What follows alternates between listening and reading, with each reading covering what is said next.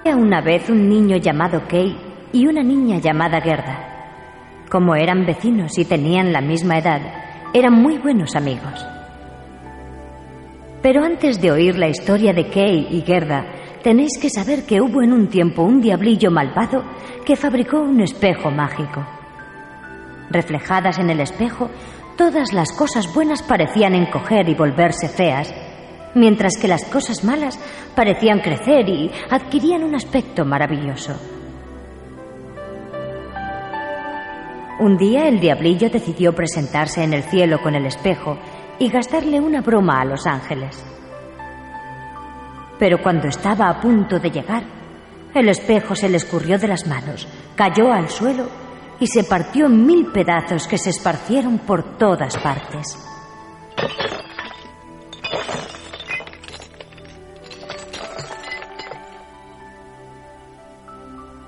Los desgraciados que recibieron un trocito de este espejo en un ojo comenzaron a ver malo todo lo bueno. Y los que recibieron una astilla de este espejo en el corazón se volvieron auténticos malvados. Un día de verano, Kay y Gerda estaban sentados en un precioso jardín cubierto de rosas, cuando de pronto el niño sintió un pinchazo en el corazón. Creo que además se me ha metido algo en un ojo, dijo. Gerda no pudo ver nada, pero en realidad se trataba de un trocito del espejo del diablillo. El dolor no tardó en aliviarse, pero la astilla estaba ahí, y no pasó mucho tiempo antes de que el corazón de Kate se convirtiera en un bloque de hielo. El niño se burlaba de la gente del pueblo y no perdía ocasión de reírse de la pequeña Gerda.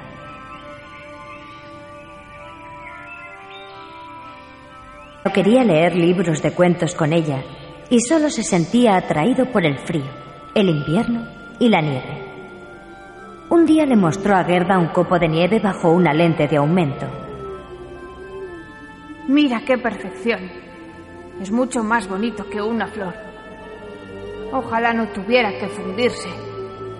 Poco después dejó sola a Gerda y Kay se fue a recorrer los campos nevados con su trineo.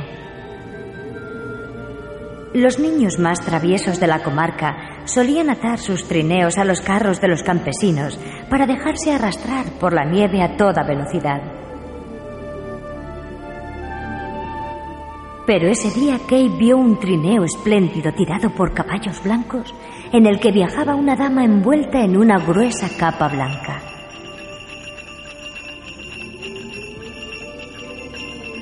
Pensárselo dos veces, ató su pequeño trineo a la parte trasera del magnífico vehículo. El trineo partió y Kay salió catapultado por la nieve.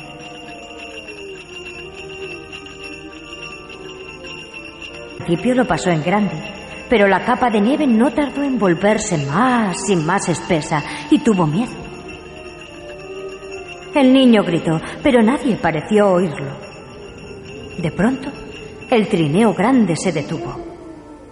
Cuando la mujer se incorporó, Kay comprendió que su capa blanca era de nieve. No podía ser otra que la reina de las nieves, porque era alta y esbelta y su piel era de un blanco resplandeciente. Ven a sentarte en mi trineo, le dijo a Kay, y caliéntate bajo mi capa. La mujer le dio un beso en la frente y al principio el niño sintió un frío que le calaba los huesos. Pero al recibir un segundo beso, el pequeño olvidó a Gerda y su casa en el pueblo. Los dos partieron en el trineo surcando campos helados.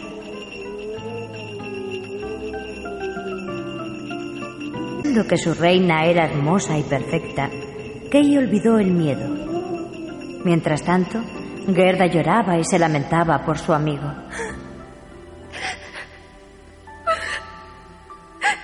Cuando llegó la primavera, fue a preguntarle al río si sabía algo de Kay. Llevaba en la mano sus zapatos rojos nuevos. Aquí están mis zapatos, le dijo al río mientras los tiraba a la corriente. Puedes quedártelos si me dices dónde está mi amigo.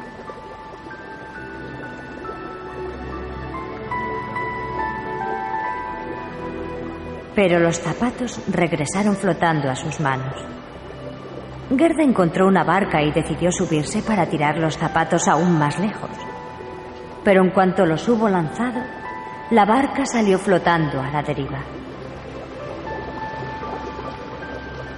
La niña tenía mucho miedo porque veía que se estaba alejando de su casa. Al ver una cabaña junto a la ribera, gritó con todas sus fuerzas. ¡Eh! ¡Eh! Una anciana que oyó los gritos de la pequeña salió corriendo en su ayuda y consiguió arrastrar la embarcación hasta la orilla. Oh, pobrecita, dijo la anciana, tan lejos de casa y sin zapatos. Ven a mi cabaña, come algo y cuéntame lo que te ha pasado. Mientras comía y la viejecita la peinaba, Gerda le contó lo sucedido con Kay Oh, qué niña tan bonita y qué buena compañía sería para mí, se decía la anciana para sus adentros. Cuando la viejecita terminó de cepillarle la hermosa cabellera, Gerda había olvidado a Kay y su casa en el pueblo. La anciana, que era muy astuta y tenía poderes mágicos, pensó que si Gerda veía las rosas del jardín, recordaría su casa y trataría una vez más de encontrar a Kay. Así que hizo desaparecer las rosas con su varita mágica.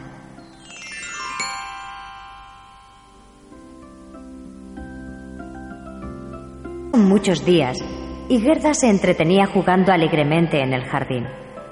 Pero una mañana vio una preciosa rosa en el sombrero de la viejecita y de pronto recuperó la memoria. Salió al jardín y preguntó a las flores y a todos los animales. ¿Sabéis algo de mi amigo Kay? ¿Podéis ayudarme a encontrarlo?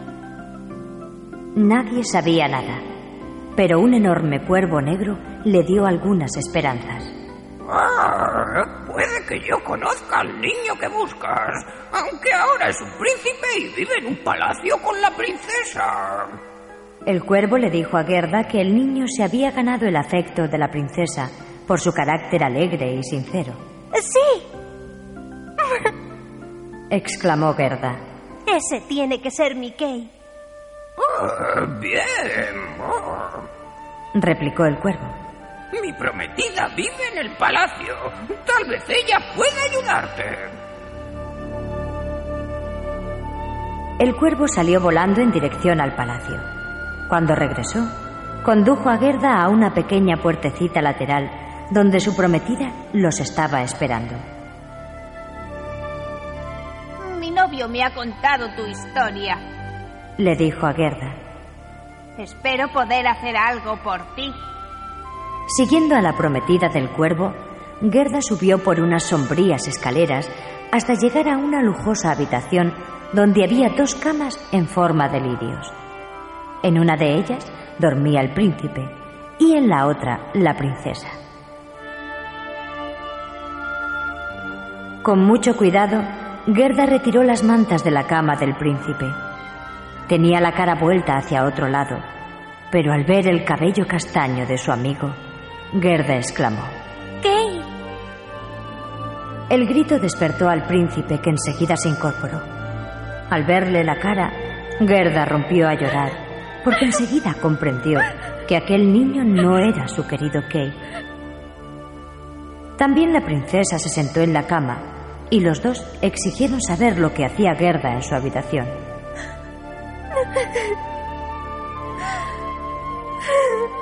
Entre sollozos, la niña les contó su triste historia. Emocionados y comprensivos, el príncipe y la princesa prometieron darle ropa nueva y un carruaje para que continuara su camino. Y tampoco olvidaron recompensar a los cuervos. A la mañana siguiente, el príncipe y la princesa despidieron a Gerda, que envuelta en sedas de pies a cabeza, se puso en camino en un carruaje de oro. Los cuervos acompañaron un trecho a la niña y luego se despidieron de ella con los ojos llenos de lágrimas.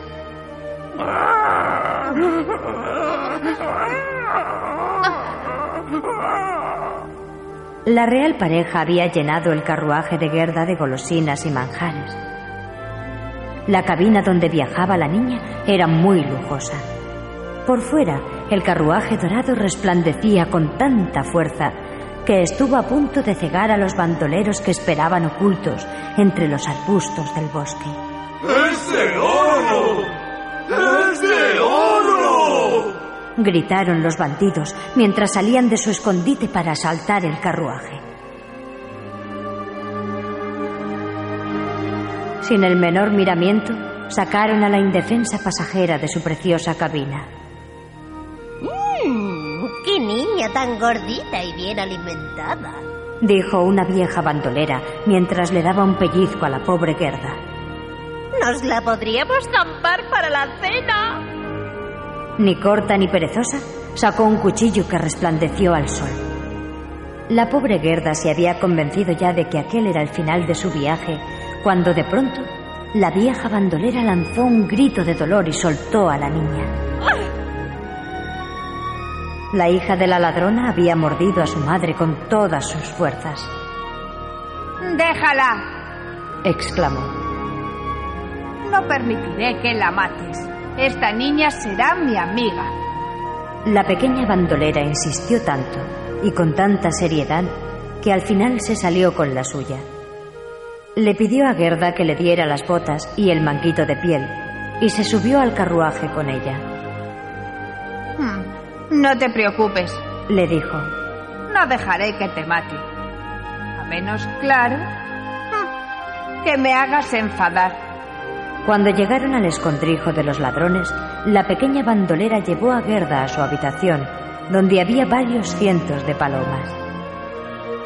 Ja, son todas mías, dijo la pequeña ladrona sin disimular su orgullo.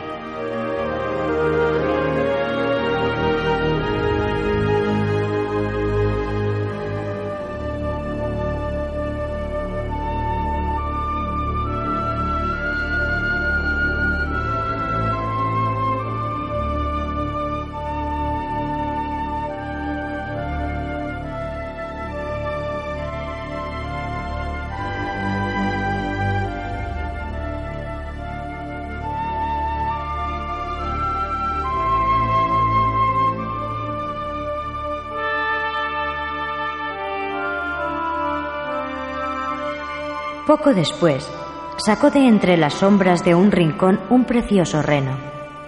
Lo tengo atado a la pared, dijo. Y todas las noches le acaricio el cuello con un cuchillo, para que recuerde que aquí quien manda soy yo. Hmm. Y ahora cuéntame tu historia. Le ordenó a Gerda que la miraba aterrorizada. Con lágrimas en los ojos, Gerda le contó a la pequeña bandolera la historia de Kay.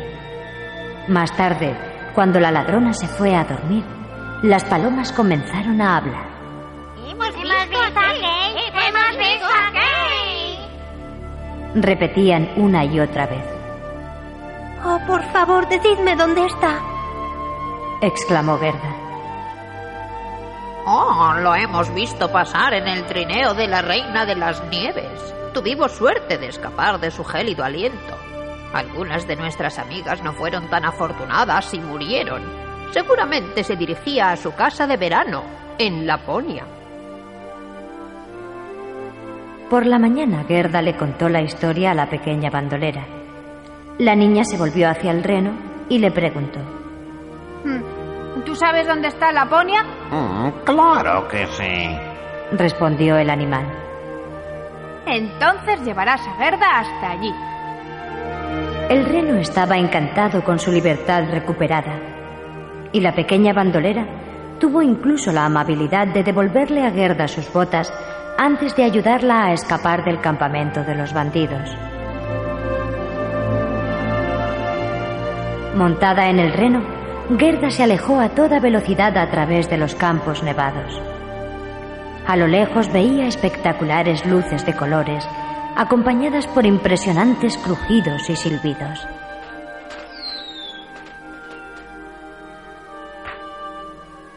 Es la aurora boreal, le dijo el reno. ¿Verdad que es preciosa? Ah, sí, sí. Asintió la pequeña Gerda, fascinada. Finalmente llegaron a una casita diminuta donde vivía una hechicera lapona. El reno le refirió la historia de Gerda a la mujer, que la escuchó con mucha atención. Pobrecita, Le dijo a Gerda. tienes que comer, beber y abrigarte bien porque todavía te queda un largo camino por recorrer para llegar al palacio de la reina de las nieves. Escribiré unas palabras en un trozo de bacalao seco, porque ya ves que no tengo papel. Llévaselas a la hechicera finesa que vive allí. Ella sabrá aconsejarte. Después de un buen descanso, Gerda y el reno se pusieron nuevamente en camino. Viajaron un largo trecho antes de divisar el humo de la cabaña de la hechicera finesa. Dentro de la casita hacía muchísimo calor. Y lo primero que hizo la mujer fue ayudar a Gerda a quitarse la ropa de abrigo antes de poner a secar sus botas. Gerda le dio el mensaje escrito sobre el trozo de bacalao seco y el reno le contó la historia de la niña. La hechicera leyó tres veces el mensaje hasta que se lo aprendió de memoria y finalmente echó el bacalao a la olla porque nunca desperdiciaba nada. Después desenrolló un antiguo pergamino y estudió las extrañas palabras que tenía escritas. Tú que eres tan sabia, Dijo el reno adulando a la mujer. ah, ayuda a Gerda a salvar a Kay. La hechicera finesa se llevó al reno a un rincón y le dijo. El pequeño Kay está en el palacio de la reina de las nieves y le gusta estar allí. Pero eso es solo porque tiene un trozo de espejo mágico en el corazón y otro en el ojo. Hay que quitárselos, porque si no, permanecerá hechizado para siempre. Oh, por favor, ¿no puedes darle a Gerda algo que rompa el hechizo? Suplicó el reno. La mujer suspiró. Ah, ¿No comprendes que el principal poder de Gerda reside en su corazón bueno e inocente? Ella es la única que puede ir al palacio de la reina de las nieves y liberar a Kay. Ahora tú debes llevarla hasta el límite del jardín de la reina de las nieves, pero ni un paso más allá. Una vez más, Gerda se puso en camino montada en su fiel reno. Cuando ya habían recorrido un buen trecho, la niña se dio cuenta de que se había dejado las botas en casa de la hechicera. El reno llevó a Gerda hasta el límite de los jardines del palacio. Grandes lágrimas resbalaron por su hocico cuando se despidió de la niña. Gerda empezó a andar, pero enseguida se abatió sobre ella una terrible tormenta. Los copos de nieve que al caer formaban toda clase de figuras monstruosas eran en realidad los guardianes de la reina de las nieves. Rodearon a Gerda, que aterrorizada se puso a rezar. El aliento se le congelaba al hablar, pero de esta nube helada surgieron resplandecientes angelitos que se abalanzaron sobre los guardias y los disolvieron. Gerda pudo continuar su camino sin ser molestada. En el interior del palacio, Kay estaba sentado en el centro de una laguna helada, tratando de resolver un complicado problema que le había puesto la reina de las nieves. Si conseguía formar la palabra eternidad con trozos de hielo, recuperaría su libertad. La reina le ofrecería el mundo entero y le regalaría además un par de patines nuevos. Pero por mucho que lo intentaba, no podía lograrlo. Cuando Gerda entró en el salón, vio a Kay sentado junto al trono. Llorando de alegría, la niña corrió a través de la laguna helada y abrazó cariñosamente a Kay. Oh, queridísimo Kay, por fin te he encontrado. Mientras lo abrazaba, las lágrimas de Gerda cayeron sobre el pecho del niño y se filtraron hasta su corazón. En un instante, el hielo que aprisionaba el corazón del pequeño se fundió, llevándose consigo la astilla del espejo mágico. Kay se volvió hacia su amiga y rompió a llorar, mientras trataba de entonar una canción que los dos solían cantar en tiempos más felices. Con las lágrimas derramadas, cayó el trocito de espejo que el niño aún tenía en un ojo. Ahora podía reconocer a su querida amiga. Oh, Gerda. exclamó. ¿Dónde estabas? Qué frío y solitario es todo aquí. La felicidad de los niños era tan inmensa que los trozos de hielo comenzaron a bailar de alegría y cuando volvieron a depositarse sobre la superficie helada de la laguna, formaron la palabra eternidad. Ya no había razón para preocuparse. Kei era libre de irse porque la reina de las nieves ya no tenía ningún poder sobre él. Cogidos de la mano, Gerda y Kei salieron del palacio de la reina de las nieves. Allí por donde pasaban, el crudo invierno dejaba de azotar el campo y el sol brillaba en el cielo, y con él regresaban todas las cosas buenas de la primavera. En el límite del jardín, el reno los estaba esperando con un amigo para llevarlos a casa. Pero antes de llegar a su pueblo, se encontraron con la pequeña bandolera montada en un magnífico corcel. He decidido viajar un poco por el mundo, les dijo. Luego, volviéndose hacia Kate, añadió. Me pregunto si mereces tener una amiga capaz de ir en tu busca hasta el fin del mundo.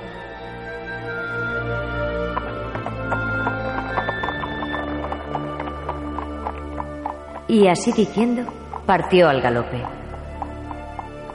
Kay y Gerda volvieron a sus casas.